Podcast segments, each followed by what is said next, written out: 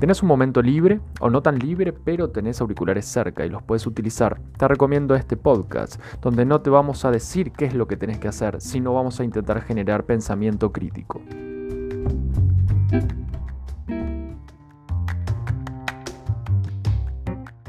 Hola a todos, ¿cómo andan? Hoy vamos a hablar sobre la relación que hay entre la apertura y el cierre de las escuelas y la relación con el COVID, ¿no? Obviamente desde lo que nos toca en este espacio que tiene que ver con la parte psicológica, además de brindar ciertos datos para que podamos poner en contexto eh, cómo es esta situación de hoy, por qué se discute tanto, por qué hay tanta eh, dinámica social referida a esta problemática, ¿no? Para empezar tenemos que hablar de que la escuela es un lugar de vital importancia para todos aquellos niños eh, que están en un proceso o en un inicio de aprendizaje, ¿no? Pero hay muchas variables que se entrecruzan, por ejemplo, el acceso o no a la tecnología en el caso del cierre de las escuelas, em, el nivel socioeconómico, el trabajo, la actividad de los padres o de los cuidadores, eh, los niveles de estrés y de violencia intrafamiliar que pueden suceder a partir de la toma de decisión A o B, o sea, apertura o cierre de la misma. Pero, en conclusión, la escuela lo que brinda es la posibilidad de desarrollo, la posibilidad de socialización, la posibilidad de obtener conocimiento, la posibilidad de obtener alimento para eh, aquellos niños que carecen de los mismos en la casa, le da una seguridad a los padres o a los cuidadores de que pueden ir al trabajo, de que pueden tener una actividad y no tienen que estar en un periodo de tiempo del día eh, con los niños. Entonces, brinda un montón de cosas, además de ser obviamente un derecho a la educación y sobre todo para aquellos hogares que viven en vulnerabilidad, ¿no? Sobre todo para aquellos hogares que no cuentan con el dinero necesario, con la tecnología necesaria, con el espacio necesario, para poder hacer una educación virtual. ¿no? Hay distintas fuentes, por ejemplo UNICEF y por ejemplo UNESCO, que brindan distintos datos, más allá de que podemos hacer una salvedad de que los dos siguen la Agenda 2030, pero para salir de eso, referido al tema que estamos hablando hoy, la, la importancia de la escuela para prevenir, para prevenir la violencia intrafamiliar, repito, para prevenir las situaciones de abuso, para prevenir el desconocimiento y que después salgan niños que no tengan idea de cómo eh, interpretar un texto o hacer una cuenta matemática muy sencilla, porque eso después va a impactar en los futuros eh, trabajos que pueden conseguir esos niños, ¿no? Cuando se los priva de la escuela en ya más de un año. Tenemos todo el 2020 y ahora en 2021 en Argentina que se ha vuelto a abrir, se ha vuelto a cerrar hace un par de días, un puñado de días nada más. Pero pasemos a ver algunos datos para que podamos poner en contexto qué es lo que está sucediendo. ¿no? Por ejemplo, la UNESCO dice que durante el 2020, eh, obviamente la pandemia, pero referido a la escuela, afectó a 1.600 millones de estudiantes. ¿no? Y que el 55% de los países con bajos ingresos optaron por la educación online, pero solo el 12% tienen conexión a Internet. Por lo tanto, optamos ¿no? por una educación virtual, pero los hogares no tienen conexión a Internet. Entonces, ¿dónde está esa educación?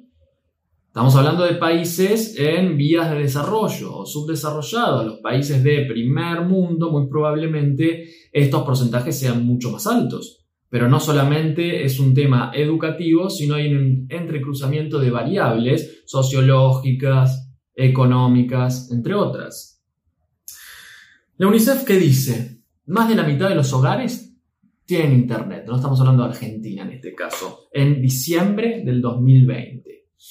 ¿Y qué pasa con esto, no? El tema es que uno de cada dos hogares de los que tienen internet no tienen computadora.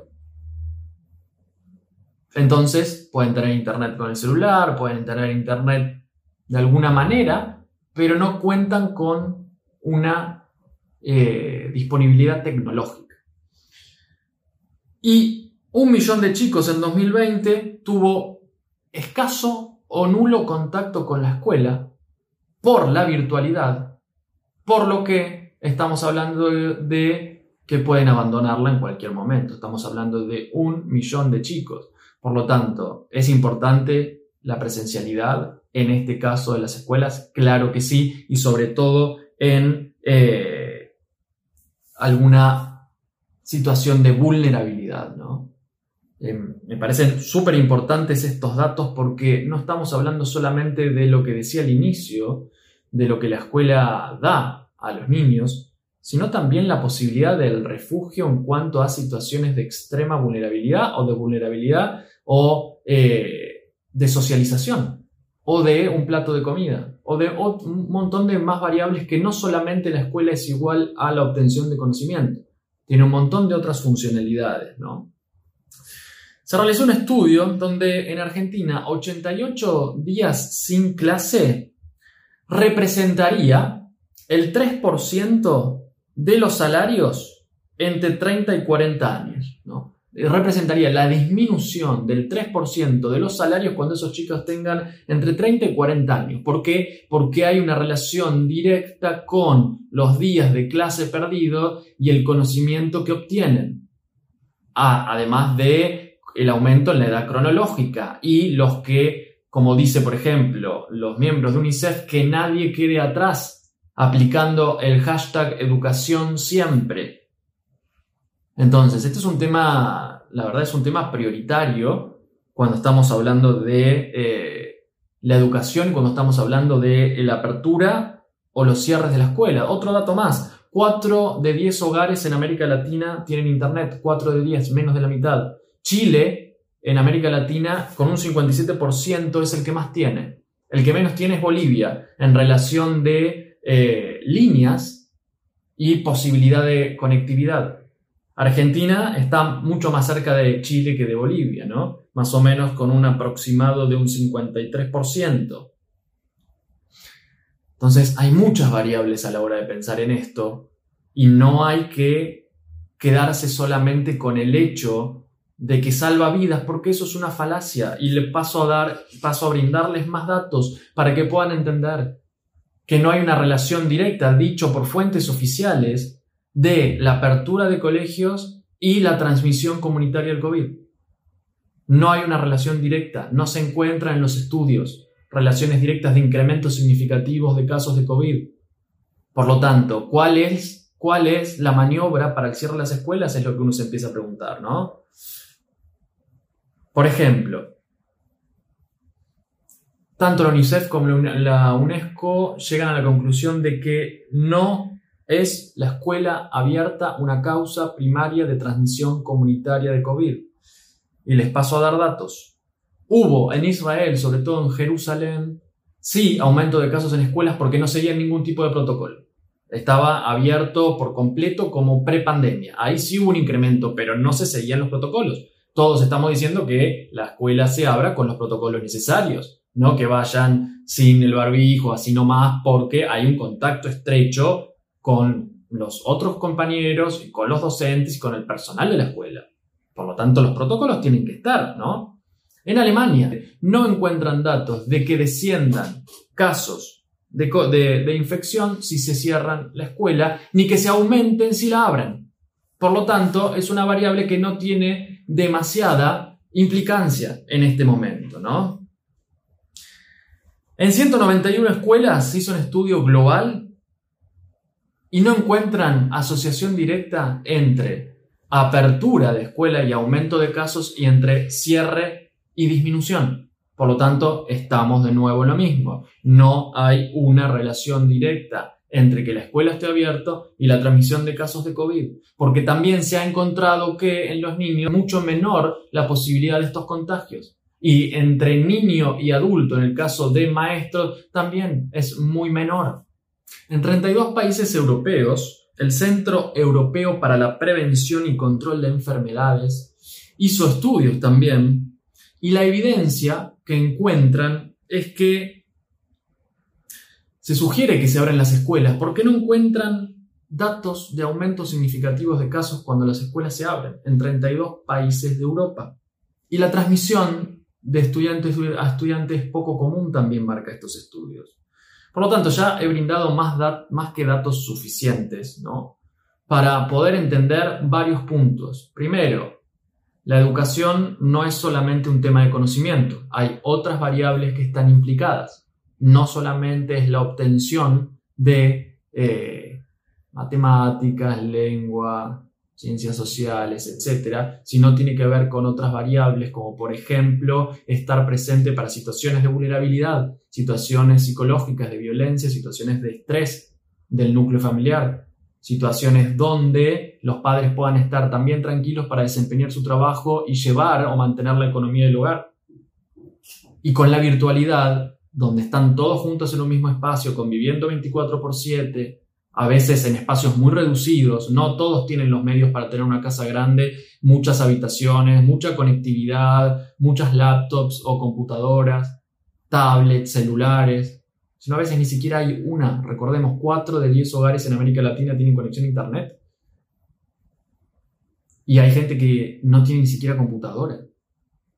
Por lo tanto, ¿es necesario el cierre? Porque aparentemente hay contagios. Toda la evidencia muestra que no. Y encima son fuentes que son funcionales a, por ejemplo, la Agenda 2030.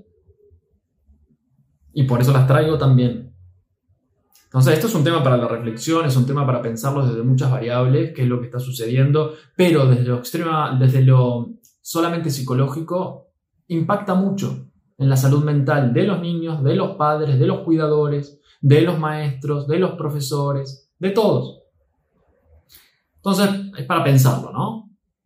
¿Qué puede estar detrás de esto? ¿Qué se puede pensar? ¿Qué no? ¿Y qué hacer en este caso? Y también lo que escucho lamentablemente en este tiempo es eh, defendamos la vida, por cerrar las clases 15 días no pasa nada. Y son personas que generalmente, por ejemplo, están de acuerdo con la despenalización o legalización del aborto. Entonces defendamos la vida se convierte en una falacia, ¿no? Eh, ¿De qué vida hablamos? De algunas vidas sí, de otras vidas no. Hacemos una selección de vidas, de cuáles importan más y cuáles importan menos. Cuando los datos comprueban que no hay una relación directa entre apertura de escuelas y aumento de casos de COVID.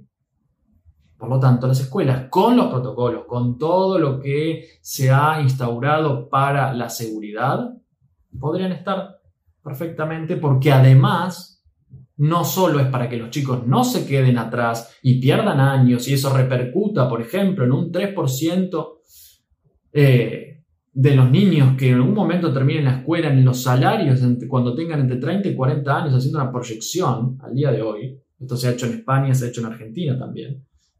¿Y cómo desciende? Porque no hay una educación necesaria y se va perdiendo mucho tiempo porque la educación virtual no cumple la misma función. Es muy difícil adaptar, sobre todo para escuela primaria, un aula a la virtualidad. Sin hablar de lo que comentaba anteriormente con respecto a la eh, disponibilidad de recursos tecnológicos. Si quieres saber más de nosotros, puedes encontrarnos en www.pablocaruso.online, en las redes sociales, en Instagram, arroba Pablo en Facebook, barra PF Caruso y en YouTube, Pablo Caruso Psicólogo.